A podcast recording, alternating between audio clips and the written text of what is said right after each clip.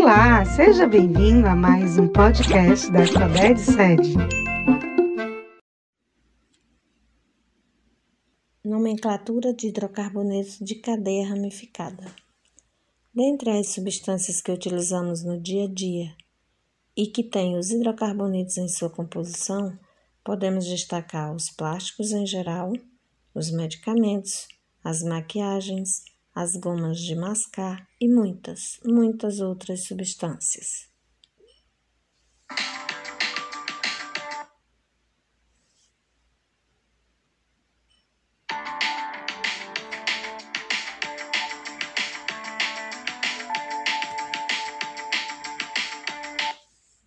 Olá, eu sou a professora Márcia Jean e esse é o podcast que iremos abordar a nomenclatura dos hidrocarbonetos ramificados. Praticamente todos os compostos orgânicos, sejam eles ramificados ou não, apresentarão o mesmo esquema para compor o nome: prefixo mais infixo mais sufixo. Mas e as ramificações? Na composição dos compostos ramificados, o primeiro passo é marcar a cadeia principal. E como podemos identificar essa cadeia principal? Através das seguintes regras. A cadeia principal é a sequência mais longa de átomos de carbonos ligados entre si. Essa cadeia também deve englobar o maior número de insaturações, ou seja, as ligações duplas ou triplas.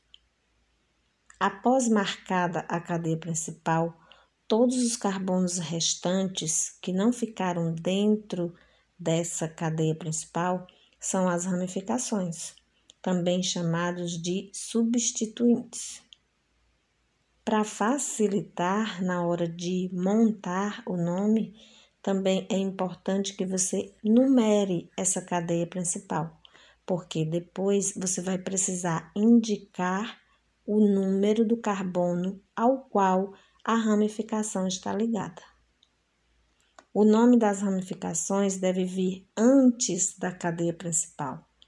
O nome das ramificações sempre precede essa cadeia principal. É a primeira coisa que se coloca na composição do nome dos compostos ramificados.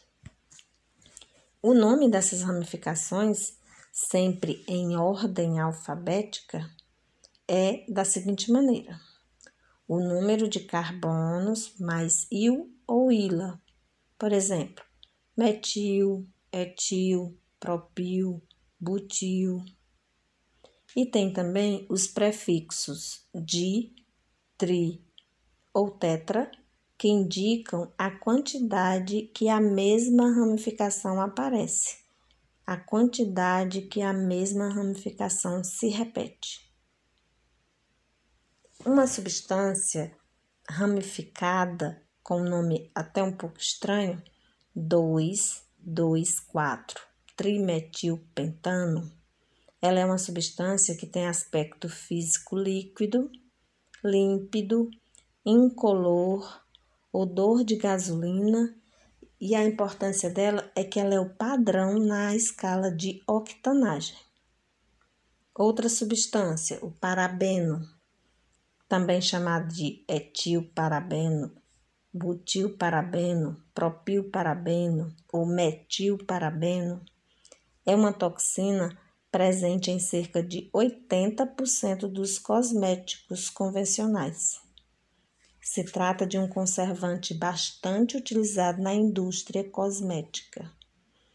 Tem a utilidade de evitar a proliferação de bactérias e, com isso, prolongar o prazo de validade do produto. Dentre os inúmeros prejuízos à saúde, podemos destacar que o parabeno pode causar irritações, alergias e coceiras. Atualmente, com a evolução da indústria cosmética, tem-se várias marcas que estão investindo em maquiagens veganas e orgânicas, ou seja, livres do parabeno.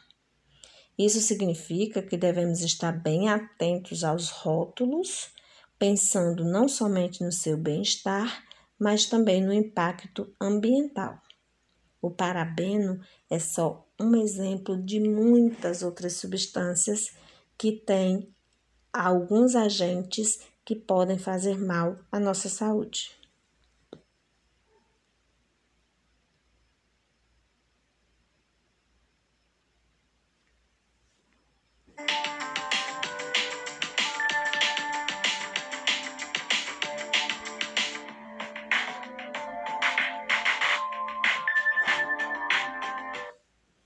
Até o próximo, podcast, onde iremos abordar a nomenclatura das cadeias cíclicas, dando continuidade ao assunto. Fiquem bem!